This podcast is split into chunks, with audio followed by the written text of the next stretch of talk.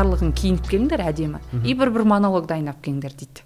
Вдруг егер жеңсеңдер сахнада оқисыңдар дейді. Содан кейін мен жаңағы неге берген шуткамды кішкене неттім да одан сайын толықтырып әдемілеп уже уақыт бар ғой мен анау асығыс түсе салдым. Еще соңғы күнінде жазып сала салған видеом болатын и мен соны дайындап бардым отырдым әдемі болып киініп алғанмын және мынадай бір қызық оқиға болған ол жерде ә, ең басты бірінші орын алған адамға бір миллион теңге берілетін. Ал мен үшін бір миллион теңге 2018 жылы ол өте үлкен ақша. Қазір де жаман емес. Қазір де жаман емес бірақ білесіз ба ломбардта ә, заты тұрған ноутбугі тұрған кредиті бар қыз үшін тем более мен сол күні каспиретпен соңғы ә, неге бір отыз мың теңгеге ма ә, двойка аламын еще мен ә, күйеуім ол кезде жігітім ғой. Дидар дидардың каспиретін аламын сосын дидар айтады мә мен мынаны түгелін қалай төлеймін енді? дейді да оның өзінің жұмысын бүкіл ақшасын алып алған мен айтамын если жолым болып кетсе ә, ақша ұтып кетсем бірінші орын алып кетсем мен онда ә, осының бәрін жабам. Екінші қайта мына картасымен қосып жабамын жоламаймыз ештеңеге бәрін. Мен саған беремін ақшамды деді егер ә, жолым болмаса енді кетті онда деймін осы екі двойкамен.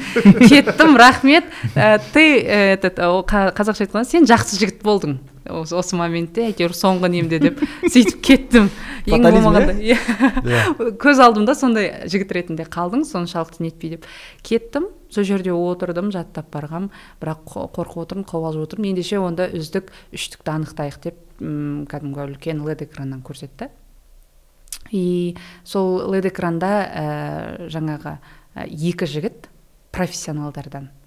Ә, бірінші жігіт кетеді ә, екіншісі азиз векимов деген ә, профессиональный ә, ол кісі қазақша орысшада выступать етіп жүрді ғой сол кісі кетеді. Енді ол менің алдымдағы былай қазіргі таңда енді ол кісі қатты нетіп шығып жүрген жоқ бірақ сол кезде ә, стендаптарға шығып жүрген. И новичоктардан үшінші мен кетемін жалғыз қыз болып екі ұлдың қасында. Мен вообще өртен кетемін өзімді үштіктен көргенде. Мен бекер көрмеуім көрмеуім керек еді деп ойладым. Егер көрсем мен одан сайын уайымдап кетемін ғой енді. Ал енді ана үшеу екеуінің қасында өтемін ба деген сияқты. Әзілдерімізді қосады.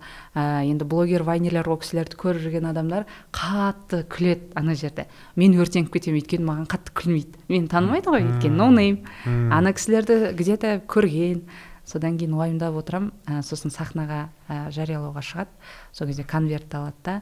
Осындай осындай стендап жанры бойынша бір миллион теңге басты ұтысты жеңіп алады жеңіп алады деп өзі өртеніп отырса содан сайын өртеп. Иә. Жігіттер ренжімеңдер жансая деген кезде е мое бүкіл эмоциям ағып кетті менің бар ғой. Не істерімді білмей қалдым ғой. Жігіттер ренжімеңдер деген кезде уже сразу түсіндім миыма сразу атып тұрып алып жүгіріп сахнаға уайымдап бір миллионның қолым дір дір етіп ана жерде монологым мүлдем м әрпі де жоқ бар ғой. Ана сахнаға өйткені қаншама танымал адамдар отыр әншілер отыр. Иә. Аналарға қарап өртеніп кеттім. Еще оны именно ортаға отырғызып қойғанда бәрі маған бүйтіп қарап отыр да. Бір миллион қарызымды жігітіме бердім жап мә ломбарды құрсын. иә кредиті құрсын деп. иә үстіме ең қымбат қырық мыңдық куртка. Ең қымбат па ол еще мен үшін ең қымбат қырық мыңдық өмірімде куртканы өз өзіме рұқсат бердім алуға қарыз емес. Сосын біз өзіміз ә, жаңағы мен ә, дидар күйеуім тағы да достары бар. Барлығымыз өзіміз қазақша стендап түсіріп бастайық. Өзіміз бір жерді ә, арендаға алайық. Өзіміз жазайық түсіріп көрейік бірінші несін ютубқа салып жібереміз дедік солай бірінші концертімізді түсіріп солай салдық ну и техничка бар ғой мысалы yeah. Иә. жақсы материалдың шығу үшін плотный сочный материал үшін иә yeah.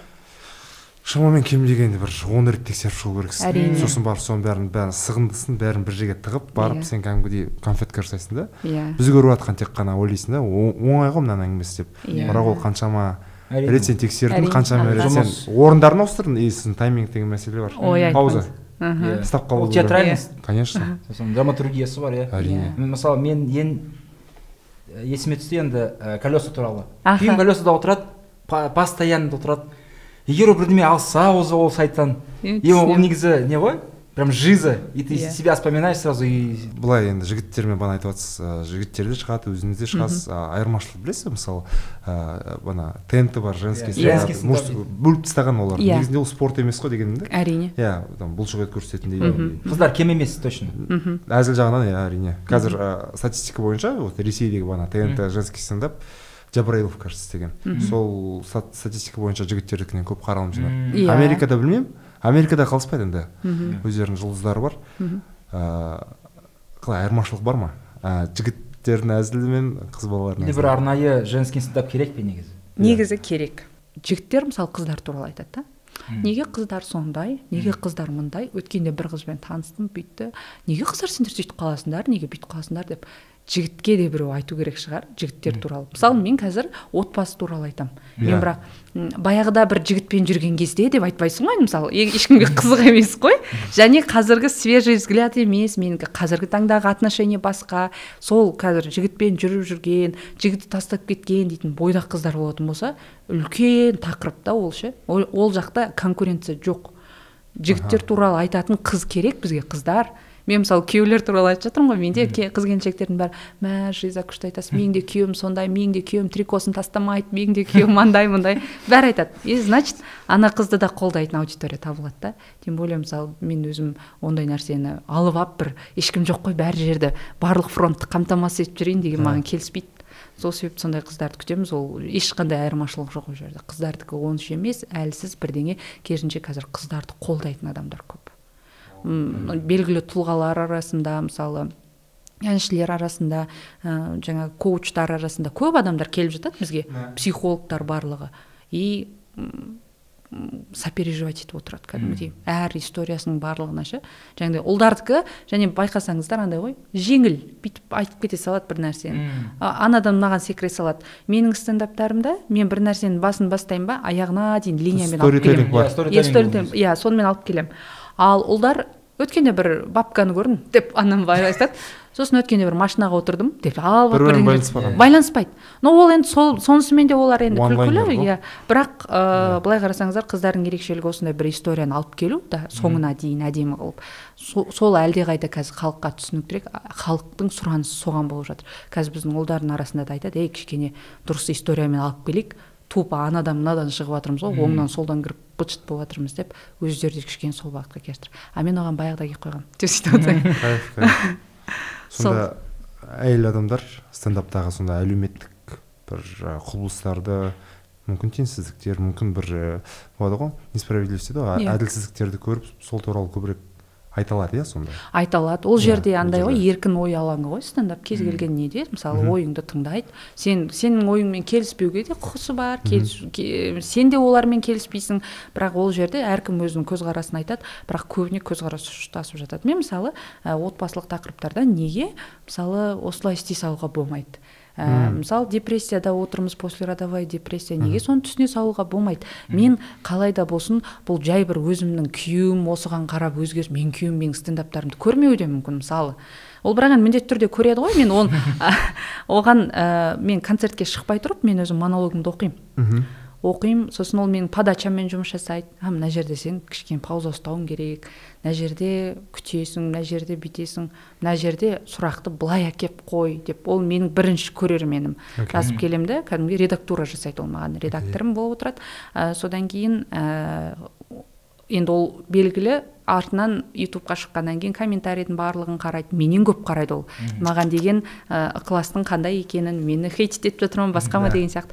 Сол кездерде мысалы мен күйеуім көрсін деген мақсатта емес просто халыққа жеткізгім келеді. Ә, бір кішкене түсінік қалыптасқанын ә, әйелдерге де кішкене дұрыс қарауын ол жерде бүйтіп айтады да кейбір жерлерде жаңағы ой орыстардан көргенін жасап жатыр жігіттерге бергенде осы қыз не істеп жүр? деген сияқты. А мен бәрібір қайтпаймын. Бәрібір шыға беремін. да не істеймін мен. Сол бір сөз бір сөз бір адамның бір сөзіне болады деген сияқты. Олар бірнеше адам жазады да. Бірақ сонда лайық көрмей тұр ғой ондай нәрсеге мысалы. А ол стендапта лайық көрмеу бір бөлек тұрмыста мүлдем лайық көрмейтін тұстары бар да кейбір адамдардың. Мысалы ол бүйтпеу керек әйел сөйтпеу керек әйел үйде отыру керек бүйтпеу керек. Ә, менің күйеуім де оны негізі қолдамайды ондай нәрсені. Ол керісінше мені шығарып отыр ғой мысалы. Ол айтады керісінше осы тақырыптарды айт сен ә, біреуге жетсін біреу болмаса біреу әйеліне дұрыс қарай бастасын деген сияқты. Сондай тақырыптарды біз алып келуге тырысамыз. Адамдар кішкене өзіне мен өзім енді осы уақытқа дейін баяғыда кішкентай күнімде арман болатын әкемнің есімін шығару деген жансая мұратбекқызы деп бір жерде аталсам екен деп. Аллаға шүкір қазір енді ә, жеткілікті түрде аталып жатырмын деп ойлаймын. Ендігі мақсат менікі тағы да сол бір бүйтіп даңдайсып емес ақша келмейтін жерде мен не үшін істеймін? Мысалы былай қарасаң қазіргі ақша құрал ғой бәр нәрсеге керек деп кейбіреу ақша үшін шығады осылар. Бүйтеді сөйтеді әйтеуір оңай жерден ақша жасап алады деп. Менің сөзіме сеніңіздер ол жерде вообще ақша жоқ дәл қазір. Иә, шынымен иә. Бірақ сонда да ең болмағанда бір пайдамыз тисінші бір сөзіміздің біреуге әсері болса екен деген ғана. Миссия бар иә? Иә сондай бір мақсат бар сондай миссия иә. Сонда жолдасыңыз досыңыз досым қолда қолдап тұр ғой number one fan. Иә иә. number one fan. My best friend. Manager. Best friend forever. Дейтін bff күшті. Жоқ қарсы болған жоқ иә сонда? Сізді қолдап өзі шық деп кәдімгідей артыңыздан себеп тұр ғой. Иә ең біріншісінде yeah. ол кісі кішкене қорқақтады. Қалай болар екен деген yeah. сияқты. Енді ол ә, әрине менің немді ойлап тұр ғой. Ә, мен бәрібір жылап қаламын мысалы ол тез сынып қалуы мүмкін. Бірінші шыққан кезде енді андай жүрегің ауырып кетпесінші деп ойлаған шығар. Бірақ мен жоқ жарайды шыға беремін шыға беремін деп бастадым. Мүмкін көрдіңіздер көрмедіңіздер. Ә, менің нем бар? Бір выступлением бар. Ә, мен өзімнің қазіргі таңдағы кішкентай қызымызды бір жарым жылдай күттік. Ә, сол кезде мен стендапқа шығып жүрген кезде маған дайректіме іздеп тұрып жазады адамдар. Еще сол выступлениенің астына жазып кетеді. Секеңдей бермей шошаңдай бермей бала тапсыршы дейтін. Өстіп жазады маған.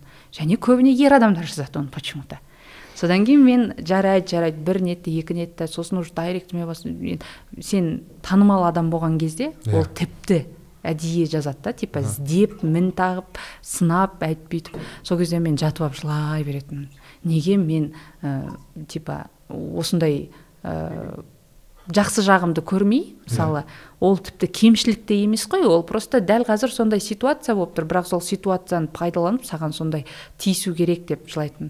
Сосын дидар айтатын жансая жыламашы мән бермеші ондайға бірдеңе бірдеңе мен тез сынып қаламын ортада бір жаңағы аяғы ауыр болыпты бірдеңе дей ма мен уже сразу тұрып кетемін ондай еркектер не ғой? Өзіне сенімі жоқ әлсіз еркектер қорқады ғой. Иә әрине отырып алып батыл қыздар көбейе эмансипация. Өзін ойната алатын және мысалы жігіттерге мысалы қателік істесе бетіне айтып тастайтын. Иә иә. Сенікі қате деп. Иә сондай иә. қыздардан қорқады да еркін ойлай білетін. Сондықтан да мен түсініп тұрған жоқпын оларды біліп тұрмын логикасы қандай екенін. Вот сол соны сіз дұрыс айтасыз. Иә сол сол кездерде мен кәдімгідей қайғырып сөйтіп жүрдім да сосын ыыы ойладым. Мен мынаның жауабын беруім керекпін деп. Өйткені енді осындай тақырыптарда мысалы кім ой жомарттың келіншегі босаныпты десе а деп ақырын кетіп қалатын бүйтіп қашып барлығынан ше? Ол өйткені маған келмесін ана сұрақ айналып келіп че там сенде ше не жаңалық бар ма? деген сияқты.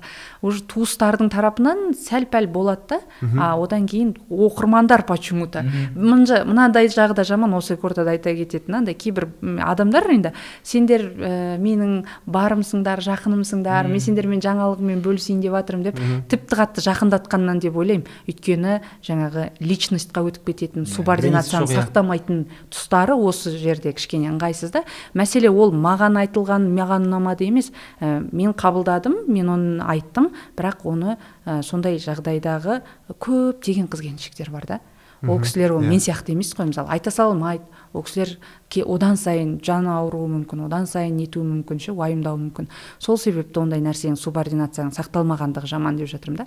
А так ә, сол ситуацияны мен қалай жеңемін деп ойладым сахнаға алып шығамын мен монолог дедім.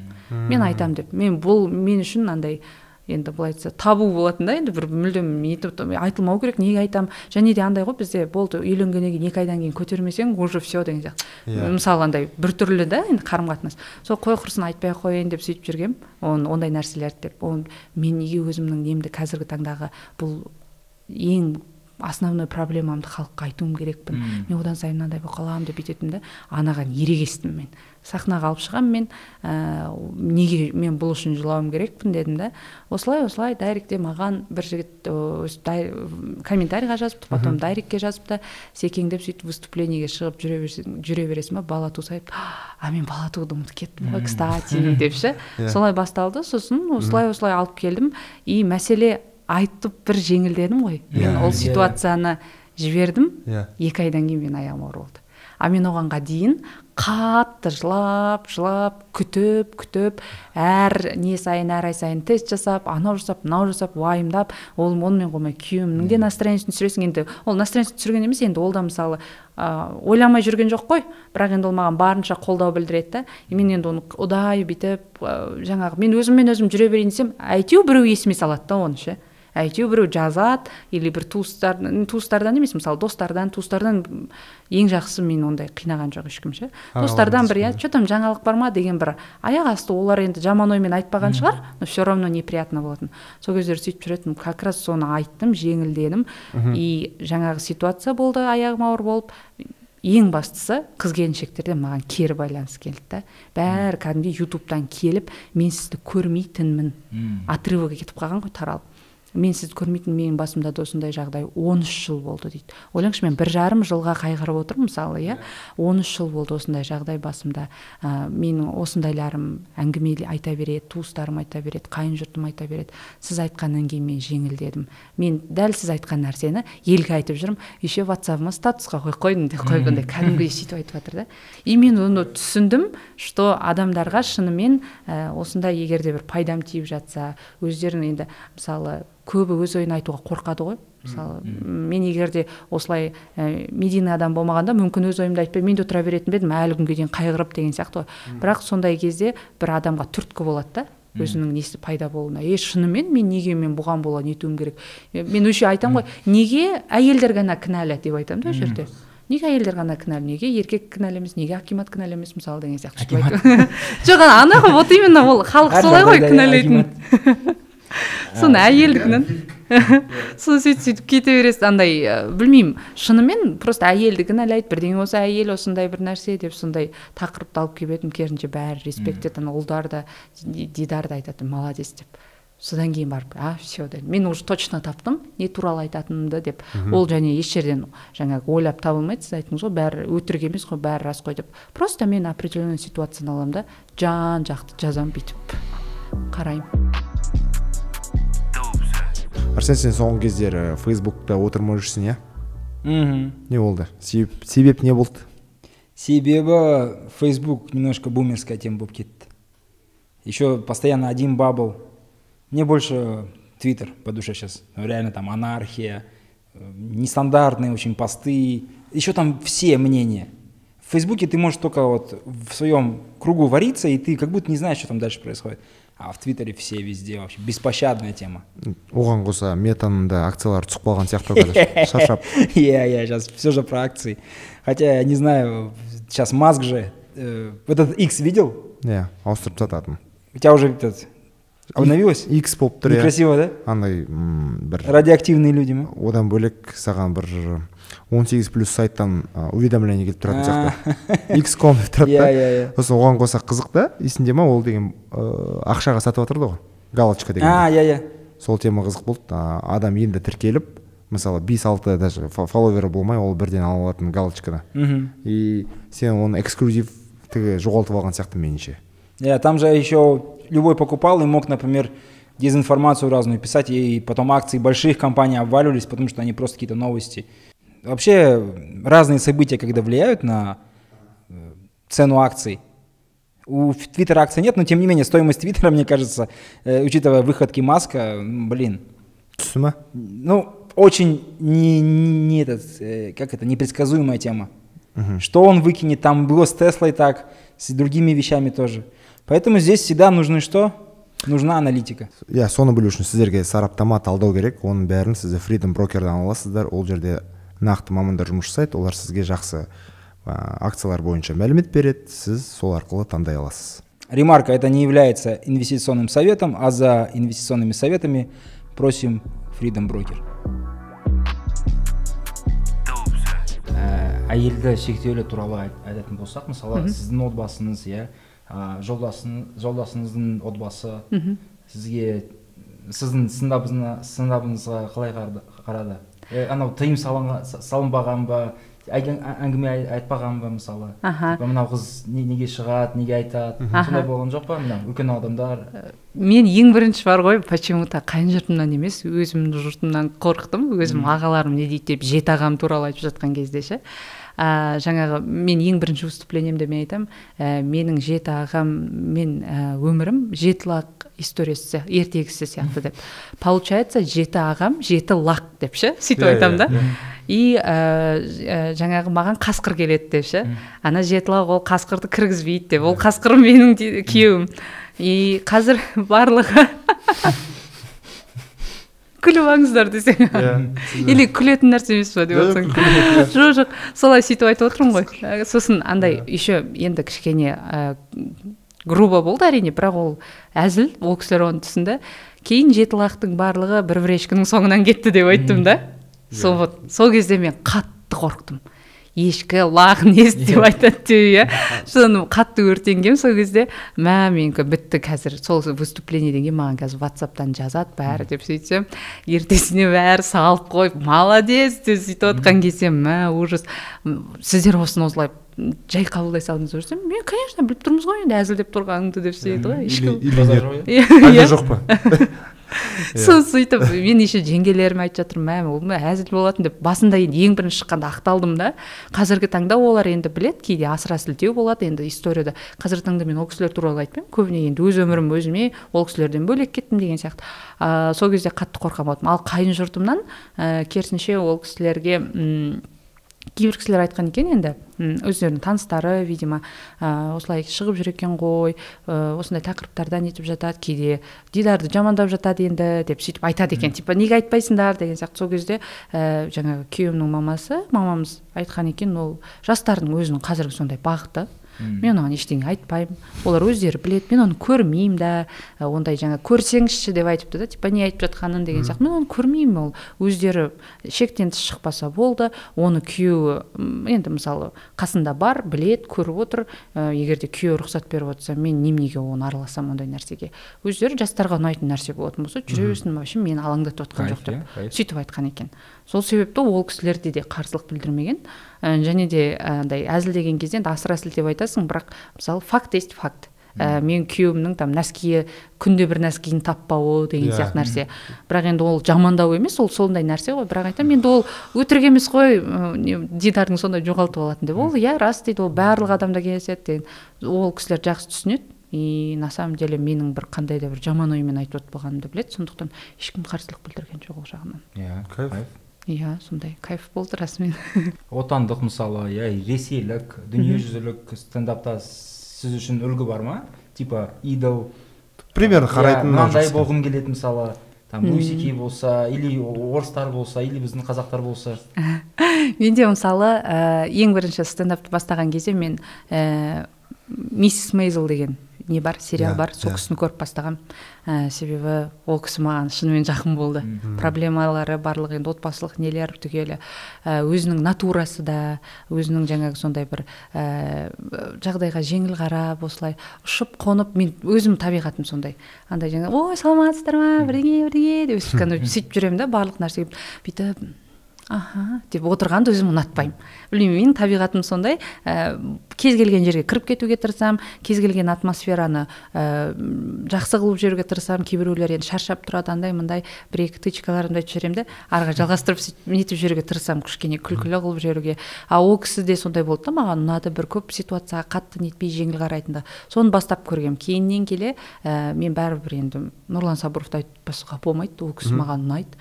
Ол кісінің бүкіл жаңағы структурасы ә, подачасы өз өзін ұстауы даже манерасына дейін мен қатты жақсы көремін. Мен ол кісінің концертіне барғанда жыладым. Өмірімде бірінші рет. Бірақ әлі күнге суретке түсе алмағанмын соны кәдімгідей күйеуіме айтамын суретке түсе алмадым мен ол кісімен деп. Ал женский стендаптан мен зоя яровицинаны көремін yeah. Иә. ол кісінің тоже темалары менімен. иә. Сол кісінің кішкене әзілдері менікімен жақсы келеді келіседі. Ә, енді ол кісіден мен ештеңе алмаймын. Мысалы кейбіреулер кстати айта кетейін осы жерде кейбіреулер айтады о орыстардан жазғанын аудара салып шыға береді дейді да андай. Қайтып аудара салып шыға бересің деген сияқты. Мысалы орысша стендаптан алады да шыға береді деп сөйтеді да. Ол енді егер сәйкес келсе айтыңыз деп айтқым келеді енді осы жерден мен ол не үшін. Мен просто оның жаңағы өз өзін ұстауына басқа қандай нелерде қандай деңгейге кетіп қалыпты. Мысалы мен қайда жүрмін? Мен лағып әлі жүрмін ба? Мысалы ананы ғана мынаны айтып қана қаймағын ғана айтып жүрмін ба? Әңгіменің деп қараймын да. Мүмкін ол ондай күшті айтып жатқан шығар деп. Сондай үшін ғана салыстырып қараймын.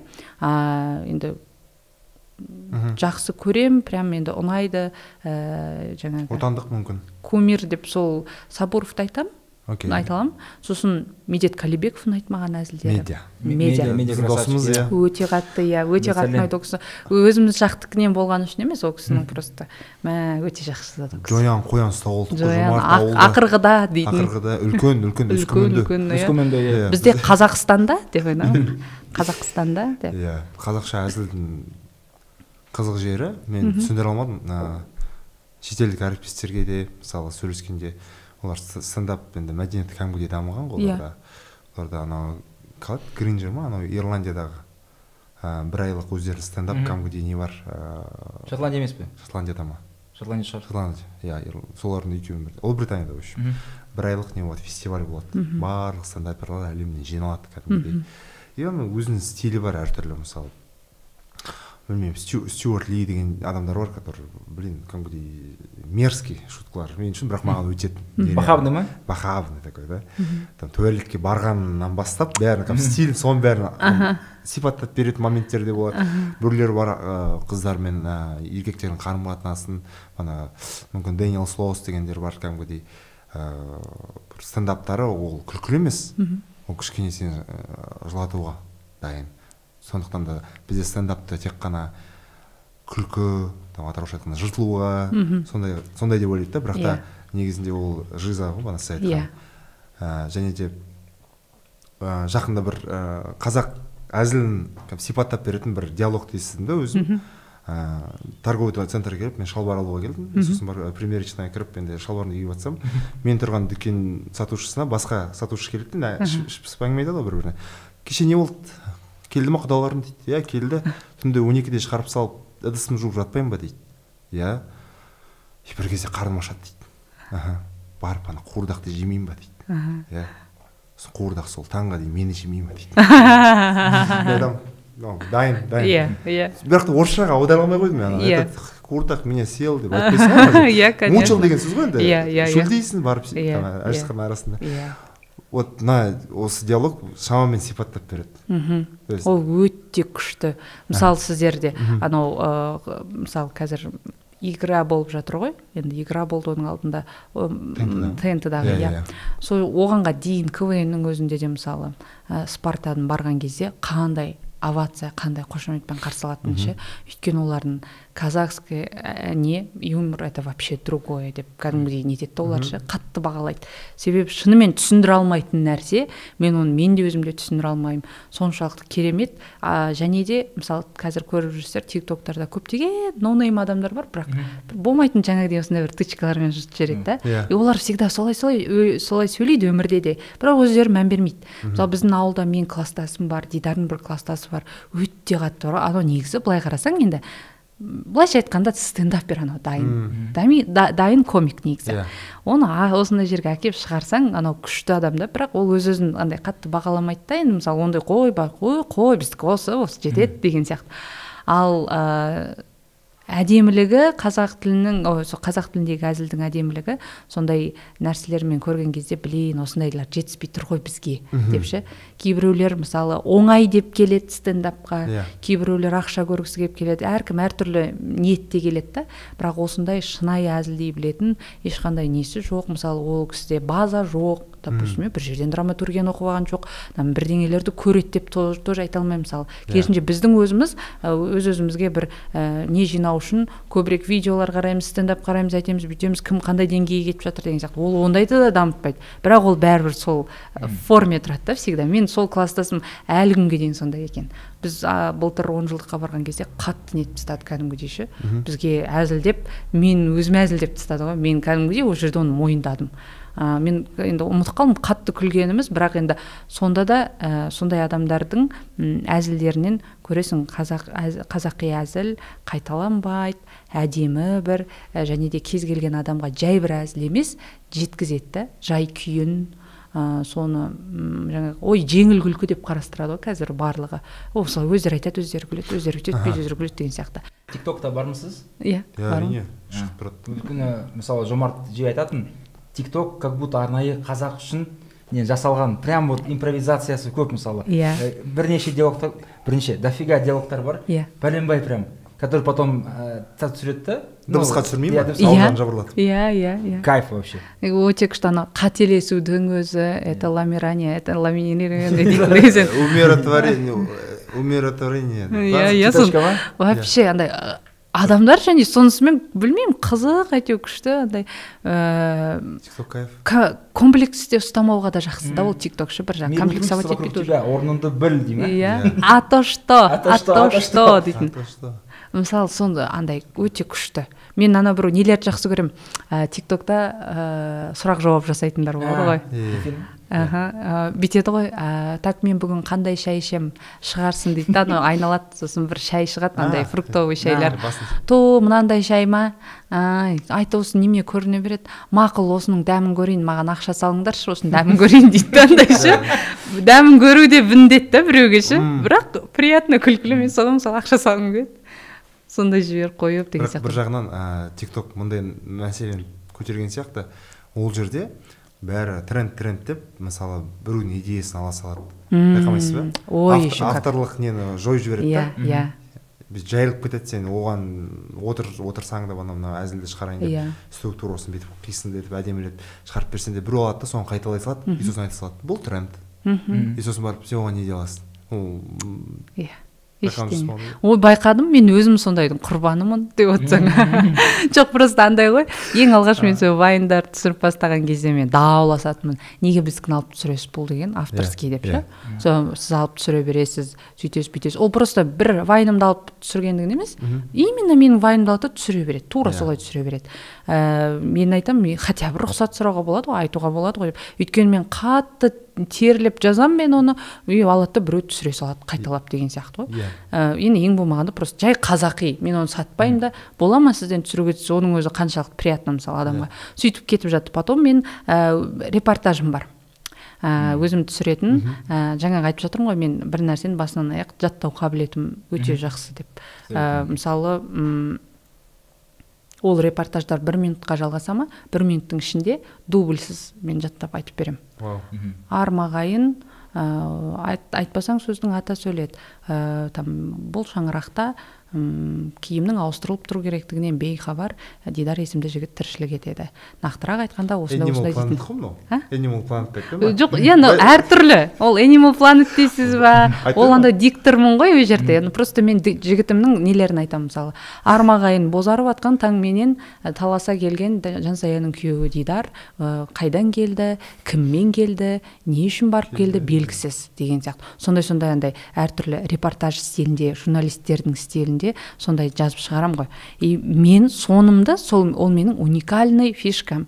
Оны алғанда қаншама блогерлер бар басқалар да бар тура соны нетеді бірақ білетін адам бәрібір біледі. Жансаядан қайталап түсіретініңіз не деп жазады да бәрібір. Соған риза болып қаласың хотя бы. Ол жерде авторлық құқығыңды бәрібір қорғай алмайсың не деп. Сен не істеп едің оны деп айтады мысалы. Соншалықты не, не істеп қойып едің. Түсіргім келді түсірдім сөйттім бүйттім деген сияқты. Сізге мысалы әзілді алатын болсақ стендап емес әзілді алатын болсақ сізде шекара бар ма? Шекара бар деп ойлайсыз ба әзілге? Мысалы мына тақырыптарға мен әзілдемес едім. запретный тема ма? Иә иә мысалы өлім туралы білмеймін әртүрлі тақырыптар. Мысалы мен өз басым шекара расымен көрмеймін. Білемін мүмкін орынсыз мен орынсыз деп ойлаймын бірақ та шекара көрмеймін мысалы әзілден. Әр әзілдің өзінің көрермені бар әр әзіл. Қара әзіл дейміз банағы иә. Мен бұл тұста сізбен келісемін. Негізі шекара жоқ. Бірақ сол шекарадан ә, жаңағы м қалай айтса болады шекара жоқ болса да ол әзілді жеткізудің өзі оңай емес. Оны жеткізе алатын адам болады жеткізе алмайтын адам болады. Ертең мен тұрып осындай неммен қалпыммен бір қара әзілді айтып жіберетін болсам менде маған деген отвращение пайда болады халықта. Өйткені мен ол кісілерге уже көріндім да қандай адам екендігім. Ол кісілер менен басқа нәрсені күтеді. Ал оны айтатын өзінің адамдары болады мысалы бізде ә, аманжан махметов танитын шығарсыздар ол кісі ол кісіде вот шекара жоқ. Ол кісі бірақ өте тонко алып келеді әдемі қылып алып келеді. Мен ол кісіге наоборот тоже ә, шапалақтаймын сенімділігі масқара иә сенімділігі а мынаған күлмейсіңдер ма не? Мен онда сендерге дейді иә одан сайын иә. салып келеді иә. Вау. И мен ол өте үлкен опыт и сол себепті ол жеткізе алатын адам жеткізеді қабылдайтын адам қабылдайды. Ә, бірақ жаңағыдей ғой аудитория қандай келіп отыр? Мысалы сондай нәрсе туралы ә, мысалы мен отбасылық адамдар арасында ә, жаңағыдай мен өзімнің басымнан өтті. Қаншалықты не екендігі мен мындай жаңа бала тақырыбында өте абайлап әзілдеймін. Мысалы ше.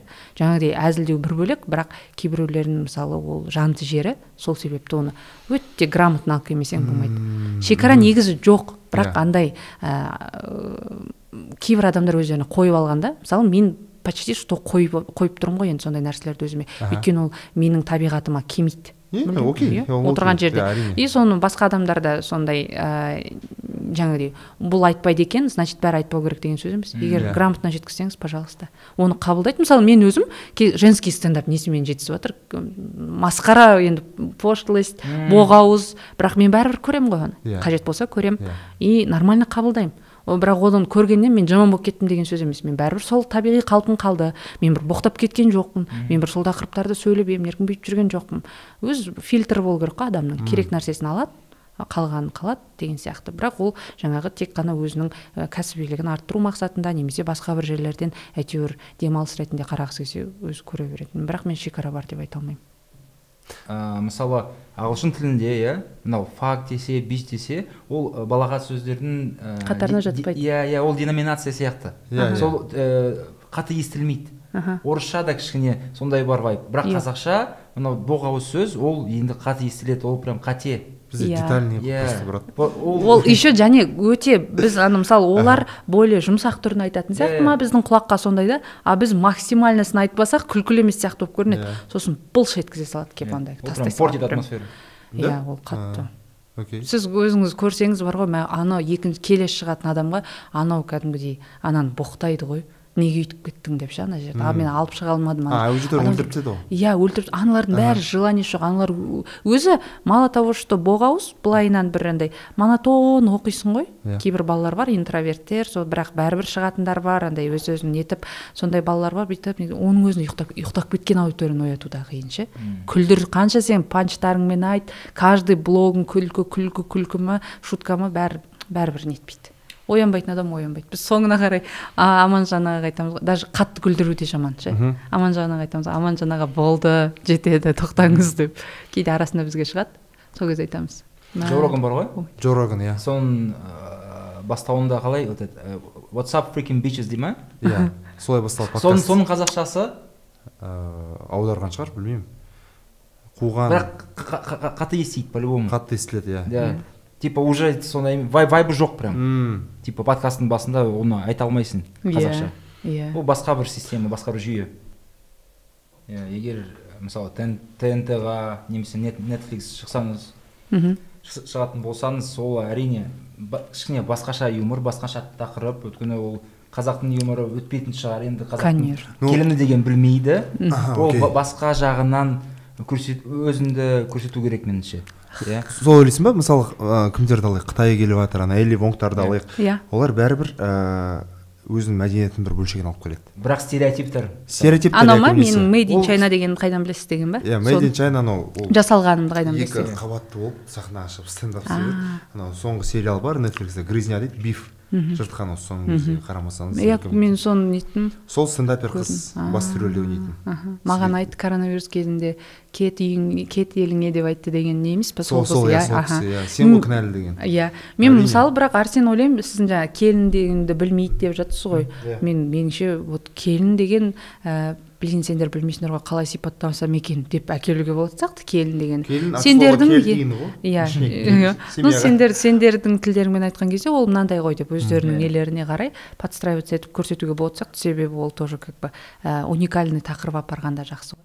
Әрине. Иә бірақ ол басқа жағынан просто көрсету типа түсіндіру. Иә. Бізде мынандай мынандай. Қытайлар мысалы былай істейді негізі иә. Бізде қытайда ақша жақсы көреді негізі.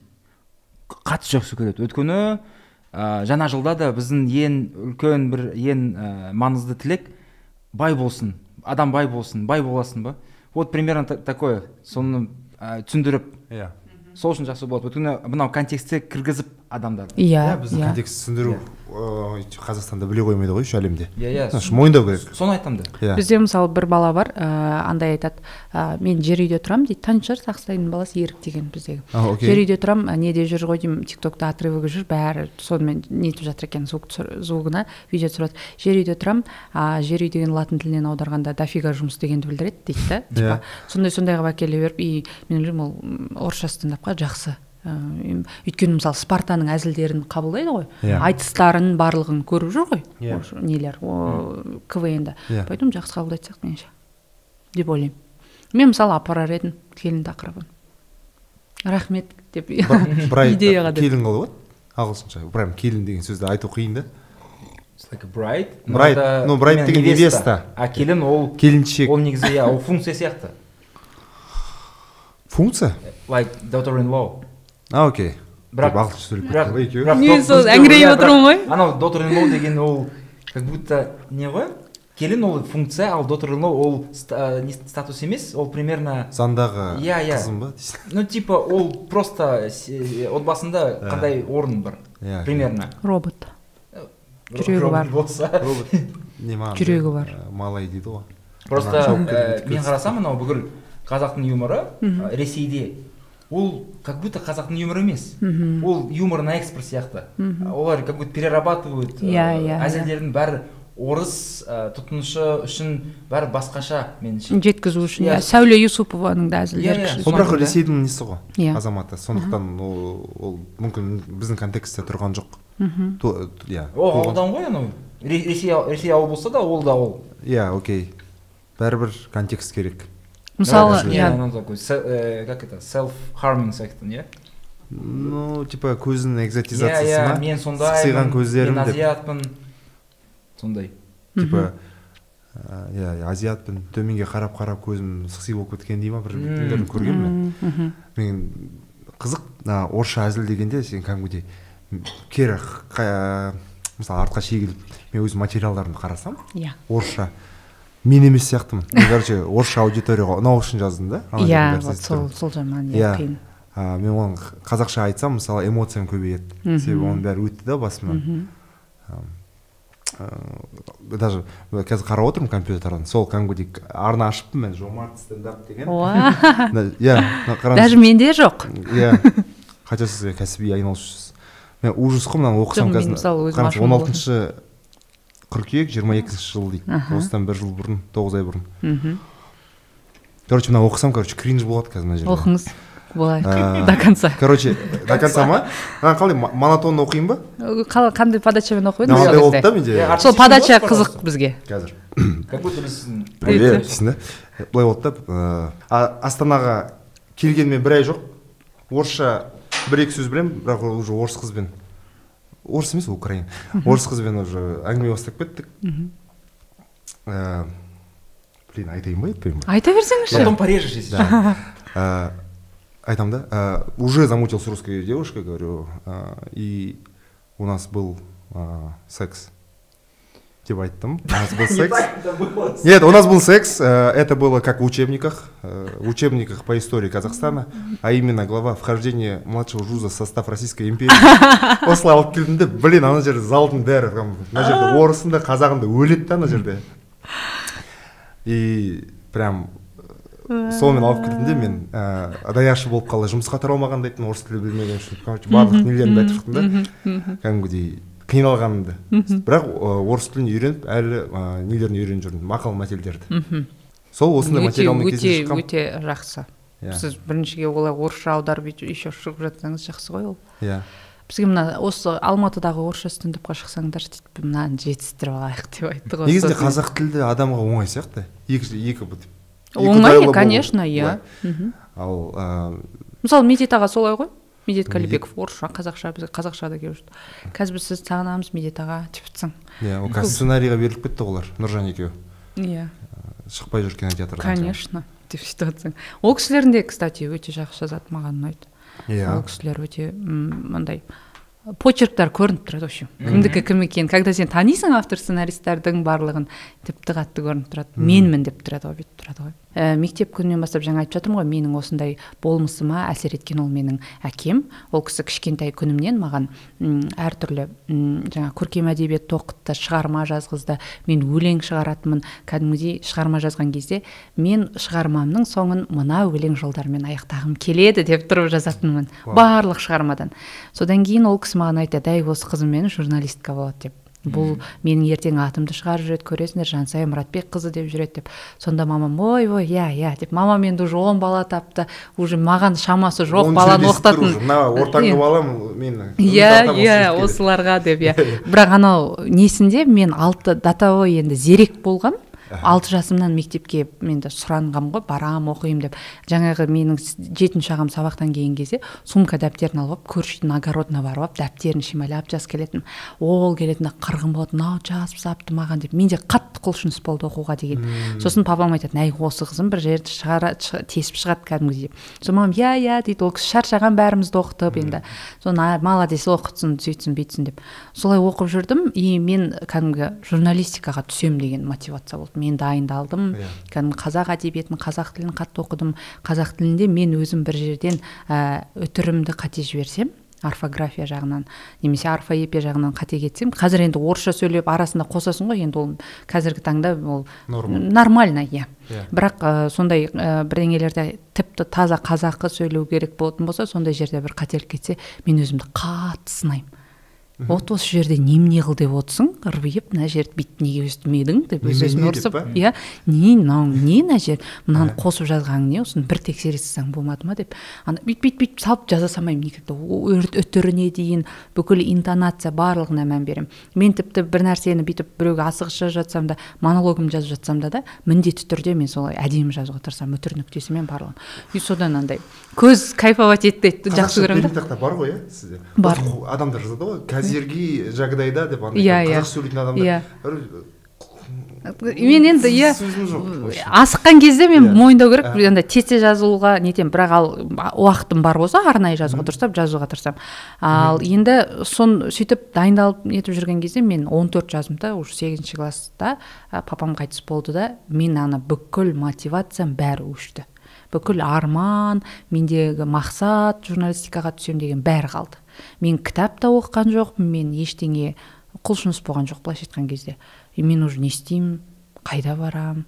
Мен сегіз жыл там он төрт жасыма дейін енді ар жағында төрт ақ жыл үш ақ жыл қалды он жеті жаста бітіреміз ғой біз бәріміз мысалы. Үш ақ жыл қалды мен енді кім боламын үш жылда деп. Қай жаққа кетемін қайда қараймын мында қараймын ба мында қараймын ба деген сияқты болды ана кішкентай бала ұқсап и мамам өзің біл деді мен саған ештеңе айта алмаймын қайда барасың?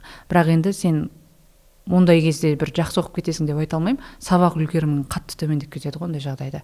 Тем более мен еще өлең шығарғанмын жаңағы абайсызда әке ана дейтұғын қос қанаттың біреуінен айырылдым деп ше. Ә, ол кезде андай мен қатты сындым. Мен 14 шумақ өлең шығарғанмын папама сол кезде жылдығын қырқына қырық күндік асына сол кезде кісілерге оқығанмын олар жылап мен оларды жылату да мақсатым емес просто ішімдегіні шығарғым келіп сөйтіп оқыдым да. Содан кейін сабақ үлгерімім қатты төмендеп кетті. Қатты төмендеп кеткен соншалық мен отличница болғанмын химиядан үшке шығамын ғой. Үш аламын содан кейін маған жаңағы нем айтады мұғалімім химия мұғалімі. Жансая сен осылай үшке оқып жүргеніңді папаң ә, білсе қуанар ма еді қалай ойлайсың дейді да мысалы рахманов ағай иә. Содан кейін мен тұрамын да жоқ дейді. Енді папаңның несі үшін намысқа тырысып оқуға болады ғой тем более қыз баласың деп ше? Мен жігерлендіріп қамшылап сөйтіп айтып жатыр да. Мен андай жылап кәдімгідей анаған нетіп жетіп отыр да уже жететін мен болды мен тастадым дедім бұны мен уже мен о дальше оқи алмаймын мен если химия үш алып отырсам дальше мен не аламын енді деп кетті осы күйіммен деп өзімді жіберіп тастаған болатынмын. Сол кезде сол айтты сен папаң саған қатты сенетінін білесің ғой маған кәдімгідей үміт артып айтып отыратын өстейтін өстейтін деп кәдімгідей оянамын есім жинаймын до химияны жақсы оқып кеткенім соншалық. Беске шығу это бер жағы. Ана кісі маған айтады ғой ә, может сен биология емес химияны таңдайсың дейді да маған. Мен айтамын жоқ мен болды биология таңдаймын но все же мен әдебиетті таңдаған жоқпын өйткені маған сенетін адам жоқ ол уже кісі. Артымнан ай деп мен ал түстім ал мен бүйтіп кім күтіп отырады? бүйтіп деп сөйтіп ойлайтынмын. Ыыы кстати бүгін мен папама он төрт жыл болды. Содан бері мен қазір жиырма сегіз жастамын и мен мысалы қазір қарасам ә, сол кезде бір жақ ойлаймын дұрыс болды ма? Ә, папамның айтқан несімен жүрмей ақ сол биологияны таңдап медқа түсем ә, медқа түсуімнің өзіне де түсем деген түсе алған жоқпын. Бірақ оған ә, түсем деген ә, ойыма себеп болған менің папамның денсаулығына байланысты ол кісі қайтыс болды да. Ә, язвадан. Yeah. Иә. дәрігерлер операция уақытылы жасап үлгермеді содан кетті сосын ойладым мүмкін мен хотя бы біреудің өмірін құтқаруға нетем деп ше әсер етемін деген сияқты. Сосын солай нетіп едім медқа балым жетпей тұрды да. Содан кейін ей мейлі не болса болсын андай иә грантқа түссем ана мамама салмақ салмайын ағаларыма салмақ салмайын деп сөйтіп бізде қазақтарда не ғой сондай. Тем более енді ауылда мүмкін сондай шығар жағдайға кіру деген сияқты. Міндеттемейді да біз жақтарда мысалы қазір білмеймін қазіргі поколение қандай ауылдың? Бірақ мен мысалы міндеттегім келген жоқ. Мен не жеті ағам тұрып мені оқытпайсыңдар ма не? Деген андай болған жоқ менде. Мен өз өміріме өзім жауаптымын оқысам да өзім үшін оқимын деген сияқты ше. Солай бардым солай тапсырдым. Сөйтіп топырақтану және агрохимия мамандығын бітірген топырақтану? Агрохимияда мамандығы. Біртүрлі есіме иә земледелие соны неттім оқыдым. И оның барлығын ә, жаңағы оқып біткеннен кейін бәрібір мен өзім мамандығым бойынша жұмыс жасаған да жоқпын. Оның магистратурасында оқып көрдім. Мүмкін мен университетте ақыры сөйлеу сөйлей білем адамды өзіме қарата білемін мүмкін мұғалім болатын шығармын деп оқып көрдім. Оны да неткен жоқпын. Түбінде мен өз орнымды осылай таптым да.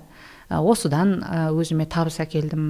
Бірақ ойлайтынмын әй баяғыдағы жансая мен журналистка боламын дедім анау мынау дедім папамның атын қалай шығарамын дедім. И мен әкемнің атын шығарамын мен в любом случае деймін да. Болмай қалсам да хотя бы үйде отырып алып канал ашамын деймін да. Жабар арнасы деймін да тупо. жабар. Жабар. Оны бар ғой барлығы ана ана каналды жабатын канал деп ойлап түсінеді ше. Жабар арнасы деп сіз соны жабайын деп жатсыз ба? Сіз біреудің несісіз ба типа проектісіз ба ойбай құрсын ондай вообще нем жоқ ата анамның проектісі ма дегенше конечно вот міне уникальный деп. И солай шығардым и қазір бір жерлерде жансая мұратбекова деп жүрсе мен уже айтамын а хотя бы мен бала күнімдегі арманымды орындадым. Хотя бы телефонда журналисткамын менің сөзіме барлығы қарап мен мысалы тұрақты сөз тіркестерін қолданамын ол жерлерде. Жаңағы ыыы жаңағы үріп ауызға салғандай деп бәрін айта беремін да соны түгелі менің папамның үлесі. Кезінде көркем әдебиетті қазақ тілін қатты оқығандығымда ә, менің күйеуім айтады сен ана бір сөздерің бар ғой бір күшті әдеби сөздерің. Соларды қосшысың қосшы мына біреу жетіспей тұр дейді да. Иә, иә. қайсысы деп сен ана мына айтамын ба деп соны иә. Соны давай осыны жазып болды мынауың тема мынаны оқы дейді. И соны сол жерде қараймын да ә, осы кісінің үлесі ғой барлық жерде жүрмін ғой. Хотя бы телефонда мен диктормын біреу айтады сіз дикторсыз ба ә, таза журналист мынау мыналарды жұмыстан шығарады ғой мынау нағыз телеканалға келетін болса yeah, иә, деп yeah. Иә. еще мен жаңағы дубльсіз ешқандай склейкасыз айтамын да басынан бастап okay. бір минуттық әңгімені өзім жазғаннан кейін оны өзім тіпті наизусть біліп тұрамын почти что hmm. мен андай өлең жаттауға дегенде бәрі немді қатты дамытқан адам да папам. И ә, сол қазақ тіліне әдебиетіне деген махаббатымды ашқан адам. Мен мысалы менің атым қожаның фильмінде кітабында ұсынамын. Сосын бердібек соқпақбаев. сол кісінің иә бердібек соқпақбаевтың иә. балалық шаққа саяхат несін ұсынамын. Өте күшті. иә. мысалы хотя бы жеңіл иә. көркем әдебиет ретінде айт десе мысалы мен соларды айтатын едім. Сол сияқты андай оралхан. Иә оралхан бөкей ол сіз еще иә. Сіз ана нені оқыдыңыз ба деп кетсең ары қарай уже да? А жоқ. Жоқ мен ана кімді айтып жатқаным ғой? Мұхтар әуезовтің қараш қараш оқиғасы. Ол вообще өте база ғой иә. Соны солардың барлығына мысалы адамдар мән бермейді. Мен алыстан алып келе жатырмын да. Егер де соны оқыған жағдайда адамда ең бірінші фундамент ол әдемі ә, историяңды жазуға әсер етеді. Ол біріншіден. Ә, екіншіден ә, көп ә, жаңағы әдеби әңгімелерді ең болмағанда әңгімелер білсең ә, біреумен сөйлескенде де бір нәрсе талқылағанда да тіл байлық қазір бәр жерге керек. Шорқақтап ананы айт мынаны айтып деп бүйтіп тұрған. Мысалы ә, жаңағы өз тіліңде сөйлей алмауың ол енді мысалы ә, әдеби түрде. Егер сен сөйлейтін адам болсаң солай сөйле. Міндетті түрде барлығы білу қажет емес. Бірақ негізі енді мысалы нелерде де көшелерде көріп тұрсыз тик токтарда вопрос ответ алып жатады ғой.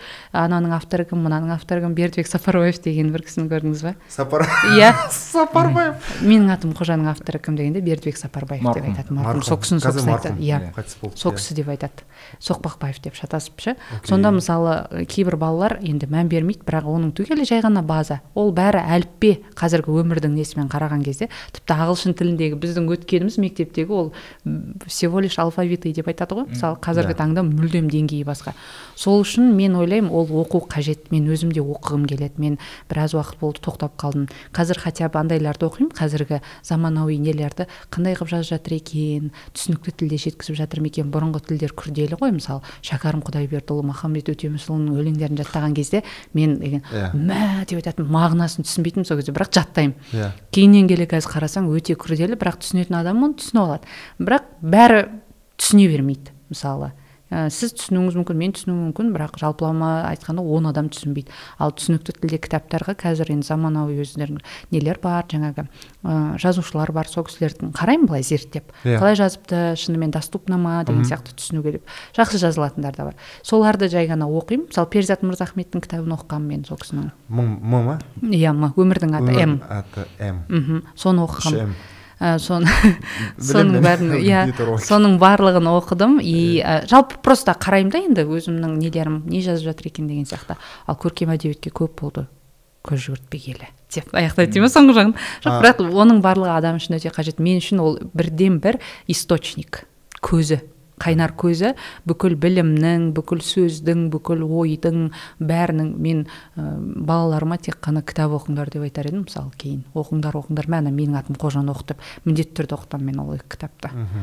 Соны оқыңдар қалғанын жарайды көреміз ары қарай деп махаббатын ашқым келеді сол кітаптарға. Сондықтан ол міндетті түрде комиктарға керек кітап оқу.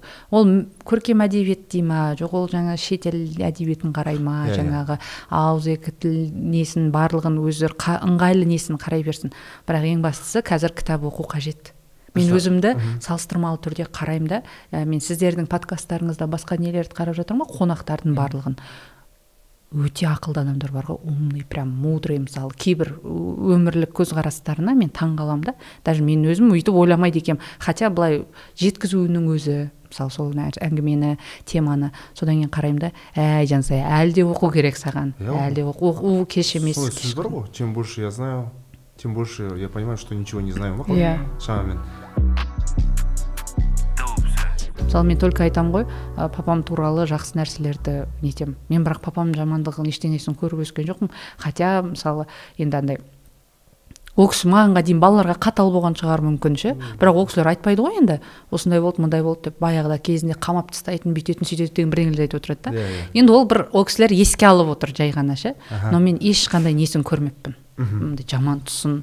Ол кісі менің көз алдымда только жақсы адам ретінде алған а бірақ басқалардан естимін өзінің қатарластарынан әй сенің папаң деген мықты адам еді ғой. Сөзге осындай еді. Жібермейтін тура әкең болыпсың да қалыпсың иә өлеңмен сөйлеп өзің деп сөйтіп сөйтіп айтып жатады. Түрім мам түрім шешемдікі деген болды ғой. иә. мінезім деген сияқты. Мамам папама прям сол жаңағы сөйлегенім сөз саптауым өлеңмен сөйлеуім барлығы сол кісіге ұқсатып тастады. Соны онда нормально өмір сүріп жатырмын деген сияқты. Үйіме барып қызыма қазір өлең оқимын енді. Мотивация болып кетті ғой маған. Жоқ шынымен андай қыз балаға тем более әке, қатты әсер етеді ғой. Маған енді сол кісі ғана сеніп оқытты ғой. А иә. мамамның енді ол үй үй тұрмысында уақыты жоқ мен ол кісіні сөкпеймін. Иә, иә. түсінуге болады. Ол кісі иә. бірақ маған қандай тәрбие берді. Мен кез келген жерде өзімді тоқтап ұстап қалсам ол менің мамамның тәрбиесі деген сияқты ғой. Okay. мен мысалы көп жерлерде иә стендап комикпін аллаға шүкір иә вайнермін басқа жақтан танып жатқан шығармын. Бірақ бір жерлерде мен там мен вайнермін деп бүйтіп көрсеткім келмейді. Мен мені танымаса екен деймін. Мен стендапымды танымаса екен деп бүйтіп отырамын андай ше. Ой ой зачем? Айтпай ақ қойыңызшы деп мен ала салайын лучше. Мен айтады да сыйлыққа бере салайын деп. Алма сатып ала салайыншы пожалуйста. Yeah. ондай ондай ненің рахмет құрметіңізге бәріне. Ондай нетпей ақ қойыңызшы. Мен де өзіңіз сияқты адаммын. Ә, жаңағы бір жерлерде ұрысқан кезде я вот это все сниму сейчас покажу бәріне деп. Ондай емеспін. Мен тише воды ниже травы солай жүргенді ұнатамын ол өйткені сол мамамның несі ғой мендегі тәрбиесі фундаменті барлығы. Сон сон шығыстың несін менше мен бәріне бүйтіп айтамын ә, жаңағы ұлы жүзге найза беріп жауға қой орта жүзге қалам беріп дауға қой кіші а жоқ ұлы жүзге. иә кіші жүзге найза беріп жауға ғой орта жүзге қалам беріп дауға қой ұлы жүзге қамшы ма? Қамшы беріп малға қой малға қой иә міне. Соны бізге мүмкін орта жүз енді ол бөлінген мен бөлінгенді де жек көремін. Жаңағы найманбыз анаумыз мынаумыз деген сияқты бірақ мен найманмын дейсің бірақ мен найманмын. Иә өзім болып тұрып но жаңағыдей қарасаңыз сіздер жақтағы нелердің барлығы андай күшті ше?